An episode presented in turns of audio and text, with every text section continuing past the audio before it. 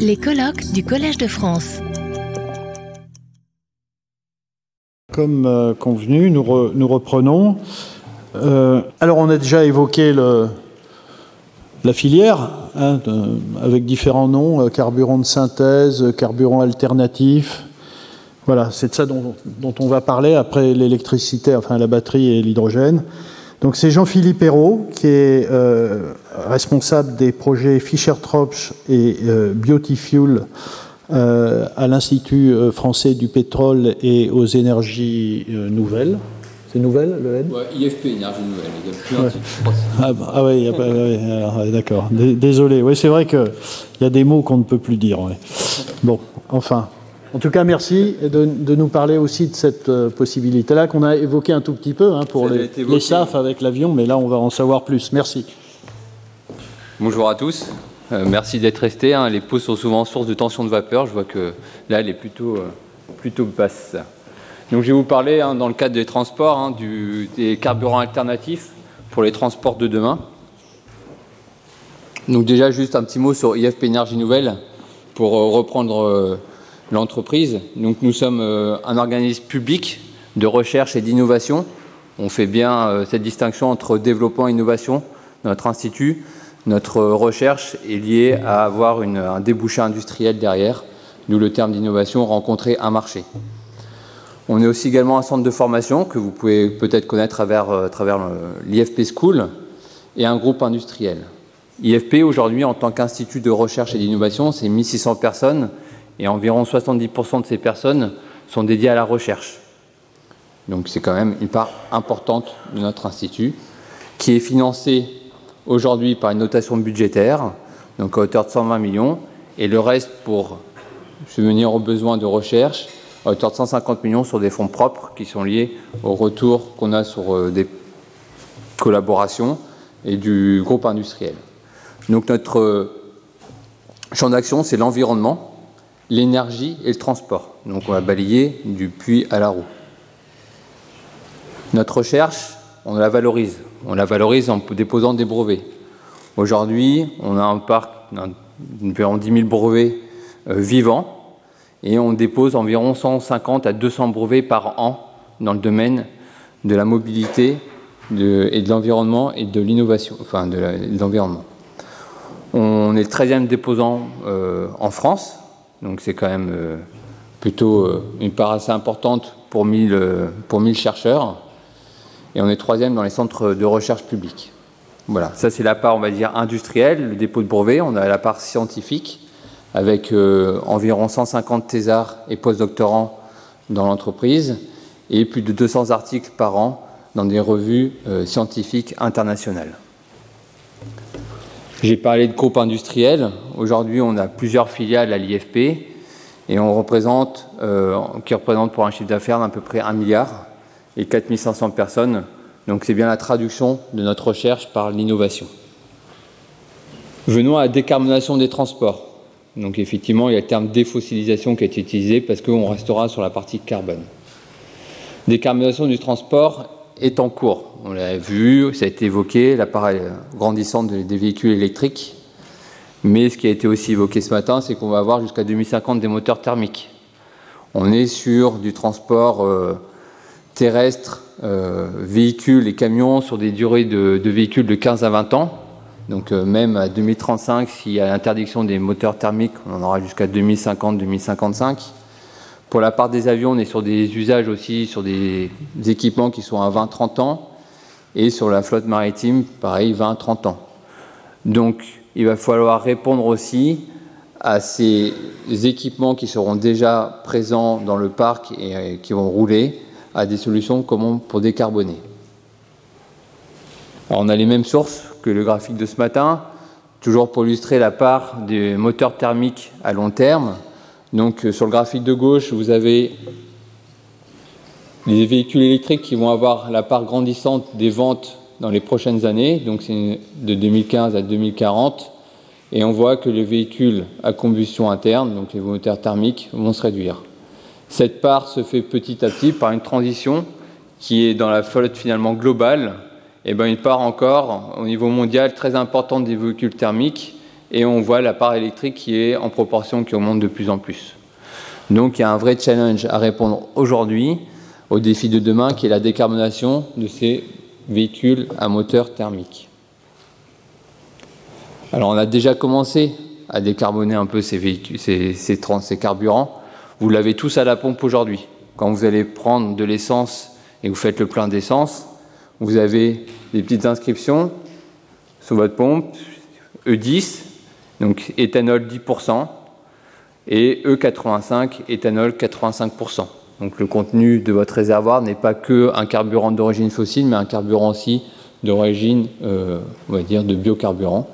Alors je mets éthanol, ça peut être aussi de TBE, donc une autre molécule qui a une combinaison d'éthanol et de butadiène, mais qui a un, un pouvoir calorifique supérieur et qui est introduit aussi en tant que carburant dans les essences.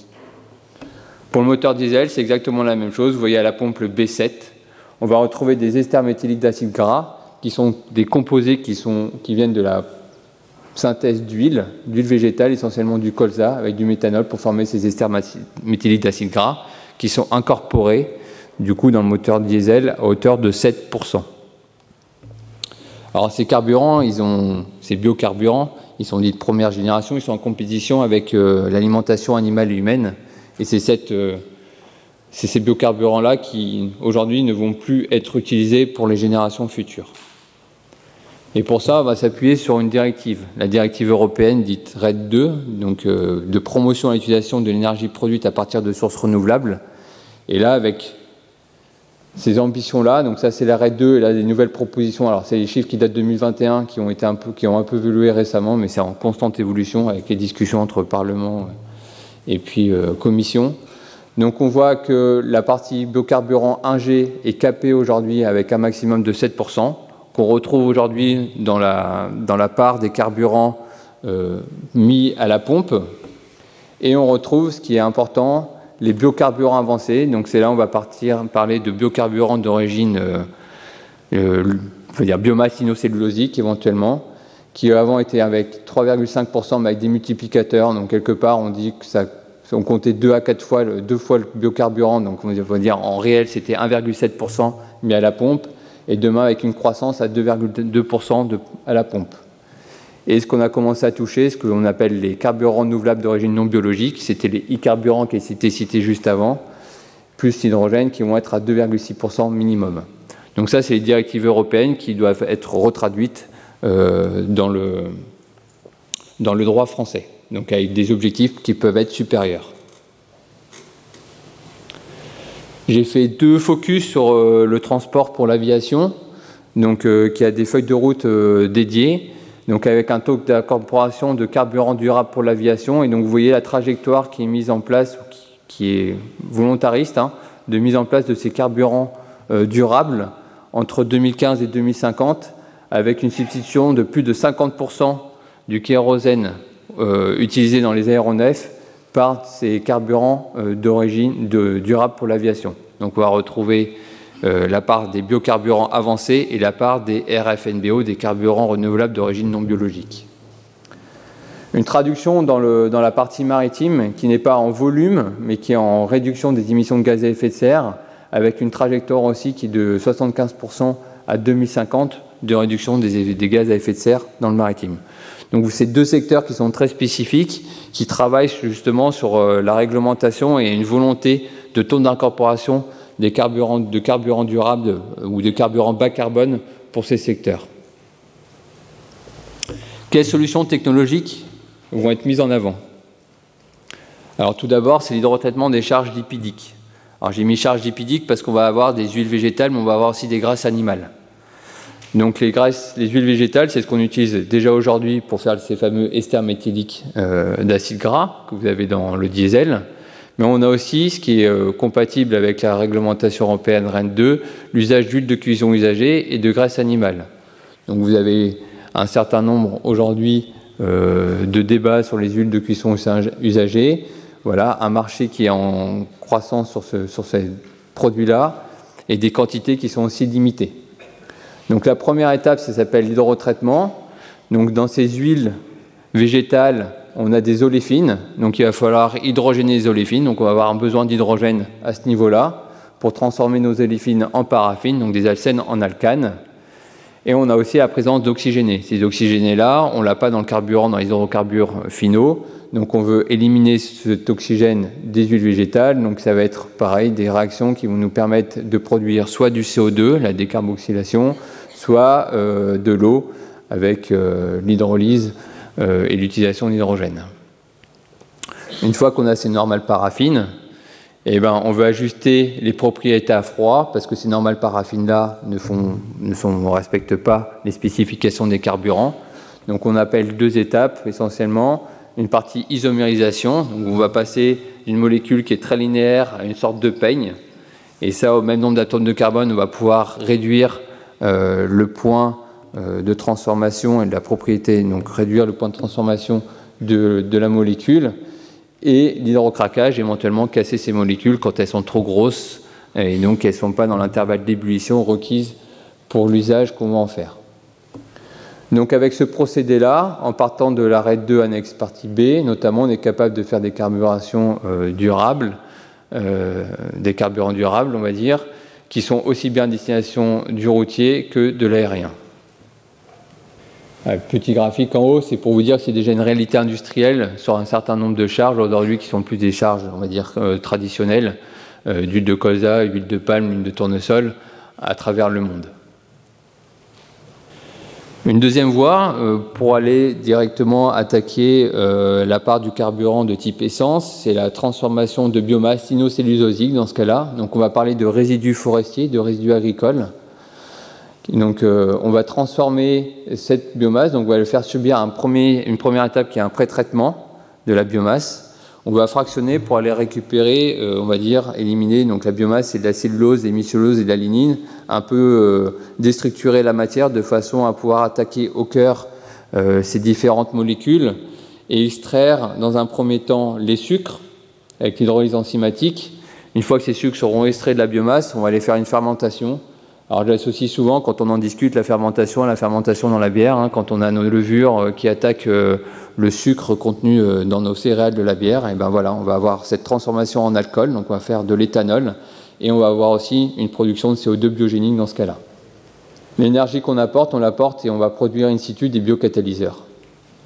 On va retrouver trois types de produits essentiellement, donc le CO2 biogénique, on peut retrouver du biométhane également dans les fluents récupérés depuis les fluents aqueux, on va retrouver une part importante qui est la lignine de la biomasse, donc la fraction qui ne contient pas les sucres de la biomasse, qui va être valorisée en électricité ou en chaleur, ce qui est très important pour le bilan énergétique de l'ensemble de la chaîne, et notre fameux éthanol, qui est lui directement euh, comparable et compatible avec le marché, avec les carburants essence.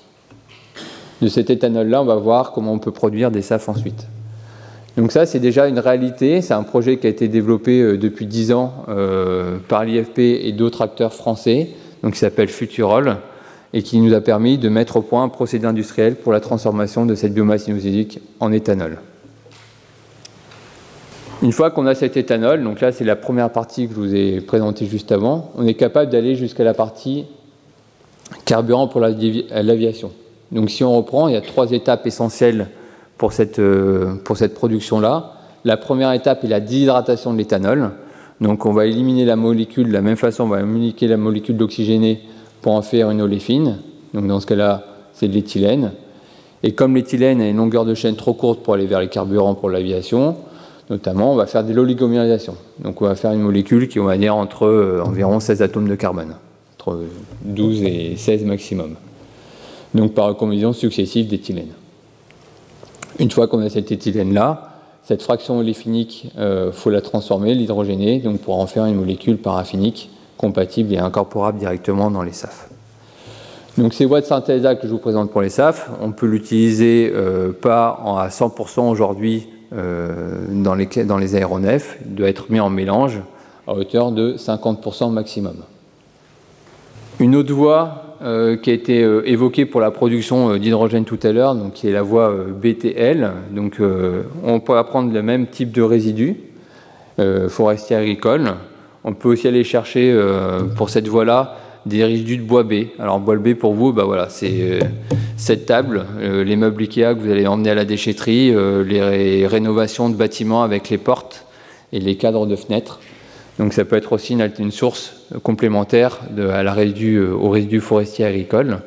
On va, va décomposer donc, cette biomasse par gasification. Donc on va, dans ce cas-là, complètement déstructurer notre matière et notre biomasse pour en faire ben, du CO et de l'H2, donc c'est une combustion partielle. Une partie, une partie de la matière est brûlée pour apporter l'énergie nécessaire à la dévolatilisation, si vous voulez, du complément de la matière pour produire ce COH2. Et là, on va se retrouver avec ce gaz de synthèse, gaz de synthèse qui est l'entrant de la synthèse Fischer-Tropsch. Une synthèse Fischer-Tropsch, c'est une synthèse qui est très connue, hein, qui a été développée euh, durant la Seconde Guerre mondiale, qui est aujourd'hui une réalité industrielle en Afrique du Sud et au Qatar notamment, mais avec une origine du gaz de synthèse qui est euh, du charbon pour l'Afrique du Sud et euh, du gaz naturel pour le Qatar. Nous, on utilise de la biomasse et la gasification pour reproduire ce gaz de synthèse. Après, on est sur le procédé Fischer-Tropsch qui va nous permettre de faire ces molécules hydrocarbonées longues. Donc, on fait une polymérisation en associant l'H2 au CO de façon à faire des paraffines longues. Alors ces paraffines longues, on va se retrouver exactement sur un peu sur la même problématique que les huiles végétales. Elles ne vont pas être directement incorporables au carburant. Donc on va posséder des étapes de graining de façon à éliminer les oléfines, parce qu'on a environ 15% d'oléfines à la sortie de la synthèse Fischer-Tropsch, éliminer des composés oxygénés, qui représentent environ 5% des composés à l'issue de la synthèse Fischer-Tropsch, et ajuster les propriétés à froid en isomérisant ces molécules et en les coupant ces unités-là, ces procédés-là ne génèrent pas qu'un seul produit. Et donc ça, c'est quelque chose qui est aussi très important, ce sont des hubs énergétiques. On va se retrouver sur des, systèmes qui vont être euh, similaires à des raffineries. On va pouvoir aller chercher du CO2 biogénique. On verra euh, qu'on produit au niveau de la gasification quand on fait la combustion et au niveau de la transformation du gaz de synthèse. On peut produire l'électricité. C'est un procédé qui va générer de la vapeur qui va être valorisé sous forme d'électricité. On a aussi des molécules légères qui peuvent être valorisées sous forme de biogaz ou de bio-GPL. Donc euh, on s'adresse à un autre secteur d'activité. Des biocarburants routiers. On va produire de l'essence également avec ce procédé-là, en proportion euh, importante également. On va pouvoir produire du diesel, euh, du gazole et du kérosène. Donc on est vraiment sur un procédé qui va nous permettre d'attaquer différents marchés et d'être présent sur, sur ces marchés-là. Et c'est là où on ne veut pas opposer non plus le secteur de l'aérien au secteur maritime et au secteur routier, parce que finalement, la même usine pourrait permettre d'alimenter les différents secteurs euh, en parallèle.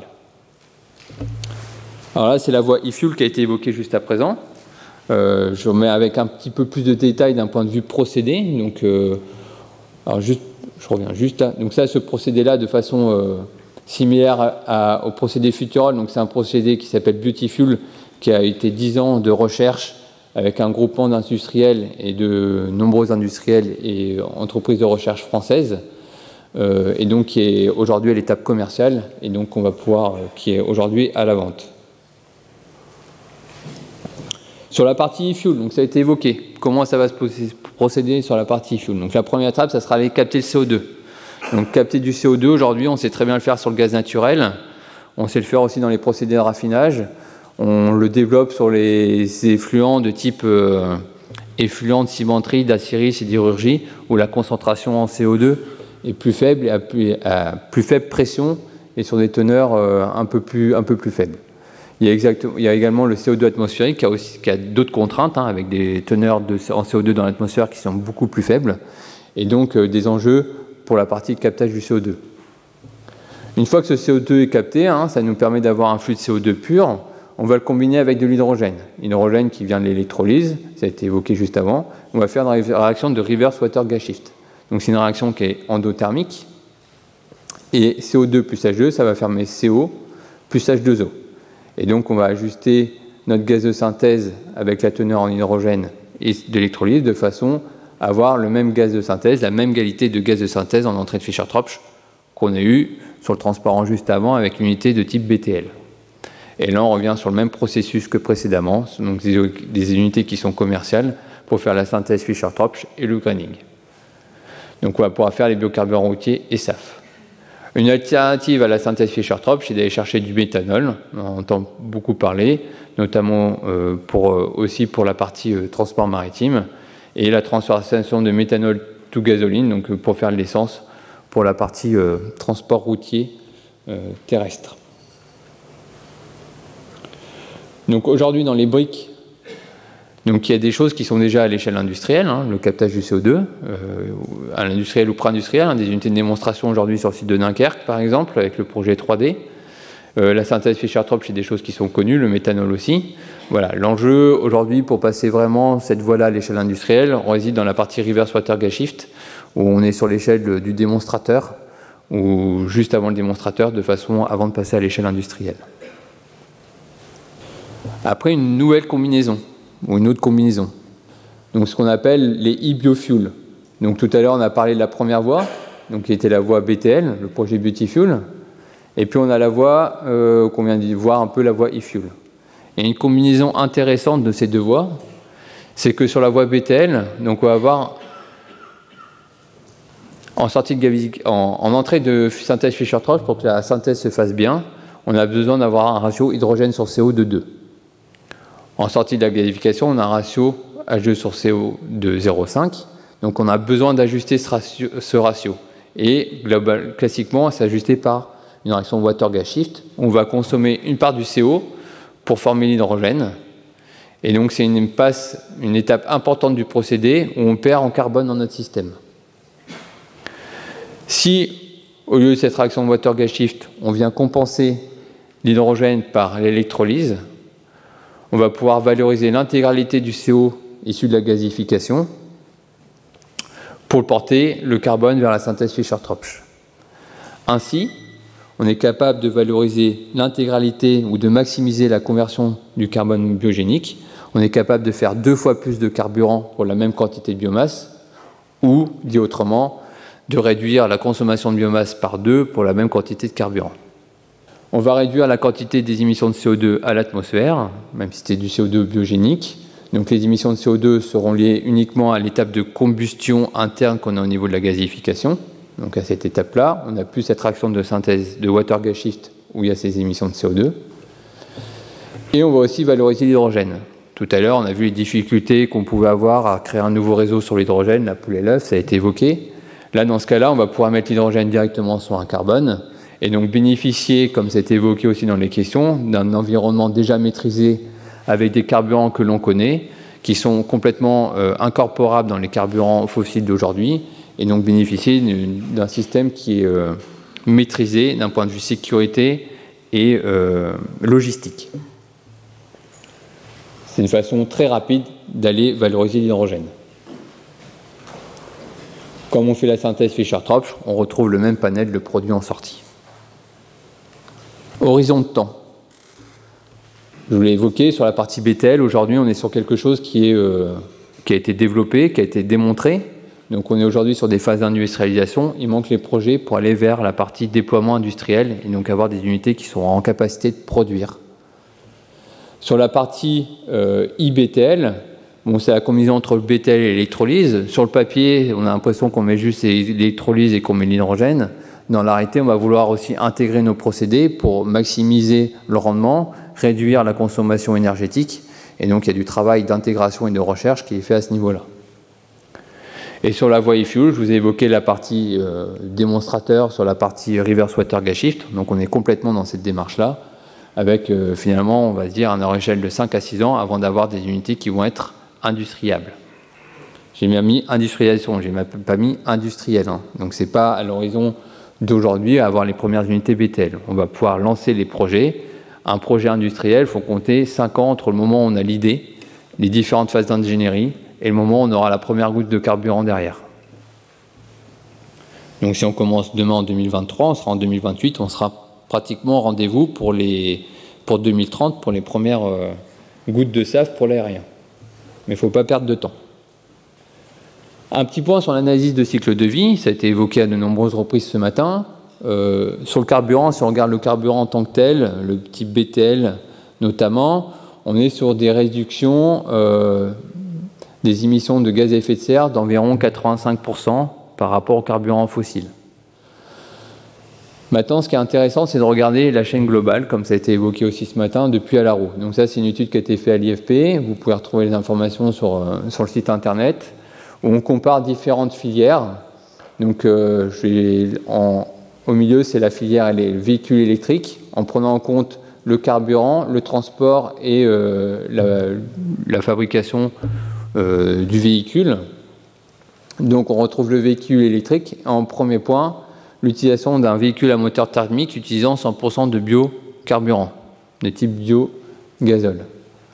Donc on voit que euh, ben, voilà, finalement, si on prend en compte l'intégralité de la vie du véhicule, la consommation, eh ben, le positionnement de ce type de véhicule avec des biocarburants, eh ben, il est complètement euh, légitime pour euh, être une solution pour décarboner le transport de demain.